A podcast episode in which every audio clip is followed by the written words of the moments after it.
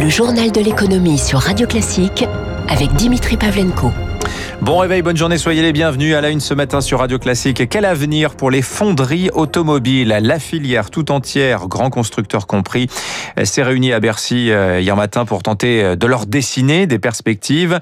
Le secteur automobile est en mutation accélérée sous l'effet conjugué du déclin du diesel, de la révolution électrique et de la crise sanitaire qui a fait s'effondrer la production euh, l'an dernier. De 2 200 000 véhicules produits, on est passé l'an dernier à 1 million 3. En amont, plusieurs des 300 155 fonderies françaises sont en grande difficulté. Citons les SAM dans l'Aveyron en redressement judiciaire, la fonderie MBF dans le Jura ou encore trois sites du groupe Gupta dans l'Indre et la Vienne. Il va donc s'agir de regrouper ces entreprises qui sont sans doute trop petites.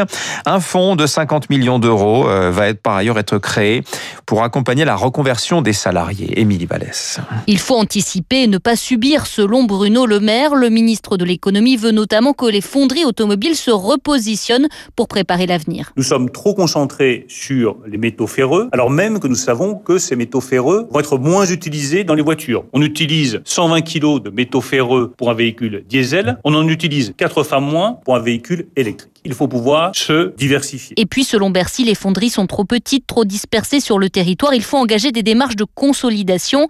Jean-Pierre Cornu, expert automobile pour le cabinet SIA Partners. L'idée, c'est d'avoir euh, quelques champions français. Les entreprises plus fortes seront évidemment plus compétentes. Et c'est par l'innovation technologique qu'on s'en tire toujours. Et on s'en tirera par rapport à nos compétiteurs. Je pense tous aux Chinois. Mais pour Philippe Martinez, secrétaire général de la CGT, il y a une incohérence dans ce plan. Il dénonce le fait que les deux constructeurs français préfèrent financer la reconversion des salariés licenciés plutôt que de relocaliser. Comment on peut dire les fonderies ont de l'avenir, il y a des perspectives de croissance et dire on va fermer Comment on va donner de l'avenir aux fonderies si on licencie les salariés? Je ne comprends pas. Il faut que les deux constructeurs français remettent de la charge de travail en France. Les fonderies automobiles emploient aujourd'hui 15 000 salariés en France. Voilà, concernant l'automobile aussi, le plafond de 60 000 euros pour le bonus à l'acquisition d'un véhicule électrique va être supprimé pour les professionnels, pour les encourager à acheter de grands fourgons à batterie. L'actualité ce matin, c'est aussi la réouverture de l'économie qui se précise. On en parlait avec Stéphane Genest à 6h30.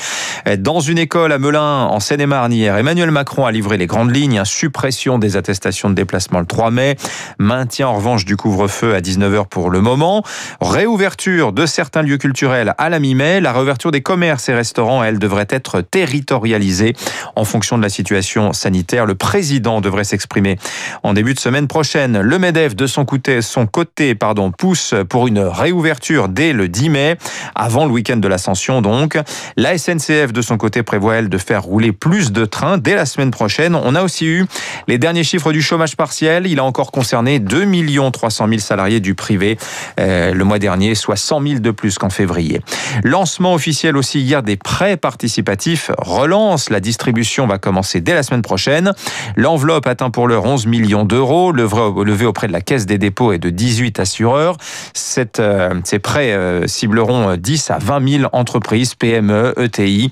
L'un des assureurs d'ailleurs qui sera dans, dans ce pool d'assureurs pour le financement des prêts sera avec nous dans quelques minutes, le patron de Swiss C'est un rêve pour les uns, un cauchemar pour les autres. Le littoral français est-il voué à se couvrir de mâts d'éoliennes? Le ministère de l'écologie a dévoilé hier la liste des candidats pour le huitième parc éolien qui sera positionné en mer au large de Cherbourg. Il y a du monde sur les rangs, plus en tout cas que d'éoliennes actuellement connectées au réseau.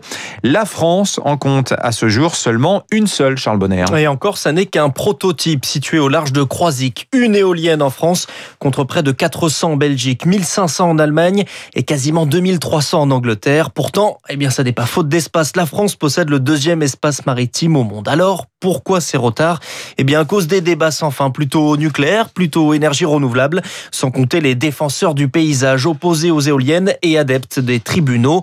Résultat, la France a changé la législation. Les recours vont directement au Conseil d'État, la plus haute juridiction administrative. Et ce nouveau projet-là, il est situé à 30 km des côtes. C'est donc moins gênant visuellement.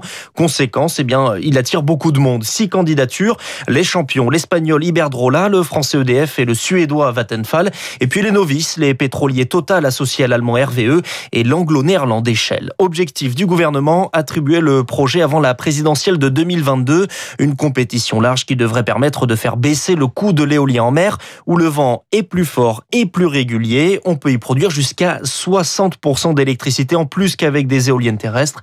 L'an prochain, la France va inaugurer son premier parc. Ce sera à Saint-Nazaire, projet porté par EDF. Charles Bonner. Dans l'énergie également, Total contraint de suspendre Cinédier le chantier de son usine de gaz naturel liquéfié au nord du Mozambique. Le pétrolier déclare la force majeure et retire tous ses personnels sur place face aux attaques des groupes islamistes liés à l'État islamique. Le démarrage du projet le plus cher d'Afrique, 20 hein, milliards de dollars, était prévu en 2024. Il est désormais très incertain.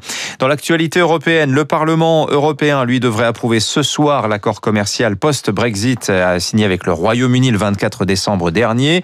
Il y avait urgence à le valider. Hein. L'application provisoire du texte s'achève vendredi. L'Union porte plainte par ailleurs en référé contre AstraZeneca pour non-respect de ses engagements de livraison. Une, une première audience se tiendra demain devant un tribunal en Belgique. Au premier trimestre, AstraZeneca n'a livré que 30 millions de doses sur les 120 millions promises. Par ailleurs, aux États-Unis, Sanofi va aider Moderna à produire 200 millions de doses de son vaccin euh, sur un site du New Jersey. Les engagements d'Apple, la firme a chiffré hier sa contribution à l'économie américaine pour les cinq prochaines années. Tenez-vous bien, Apple va investir 430 milliards de dollars dans le pays en dépenses directes auprès de ses 9000 fournisseurs, en créant aussi 20 000 emplois, notamment sur un nouveau campus dédié à la recherche en Caroline du Nord. Euh, Apple qui par ailleurs est en train de déployer cette semaine une mise à jour importante d'iOS, la version 14.5. Euh, cette version intègre une fonctionnalité qui va permettre à chacun, à chacun des utilisateurs de bloquer le traçage publicitaire des applications. Eric Kioch.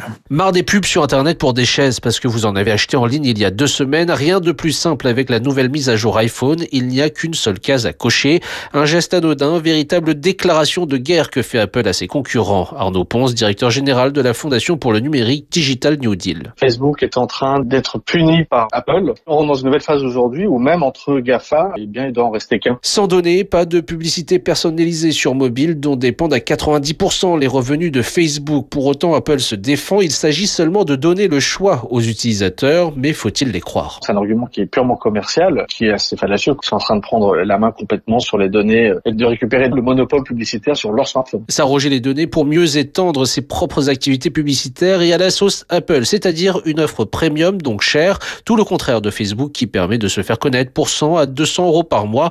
En tout, 10 millions d'entreprises seraient forcées de revoir leur plan de communication. Joseph Donio, consultant en publicité. Ça va impacter les petites entreprises qui pourront moins bien faire de la publicité et du coup qui pourront moins bien acquérir de nouveaux clients. Potentielle victime collatérale donc d'un clash de titans autour d'un marché qui pèse 378 milliards de dollars par an. Voilà, et marché gigantesque donc. Les marchés pour finir justement la bourse de Paris plus 0,3% au fixing hier soir, 6275 points, séance assez calme avant une suite de semaines plutôt chargée avec une réunion de politique monétaire de la Fed aux États-Unis aujourd'hui et demain, on aura une première estimation du PIB des États-Unis au premier trimestre euh, jeudi, vendredi ce sera le tour de celui de la France, de l'Allemagne et de la zone euro. Et puis les résultats trimestriels, ils commencent à tomber. Hier soir, on avait notamment Tesla aux États-Unis avec un chiffre d'affaires en hausse de 74% par rapport il y a un an, presque 500 millions de bénéfices. Tesla progresse de 1,21%. Le Dow Jones, lui, moins 0,2%. Le Nasdaq, plus 0,9. À 6h48.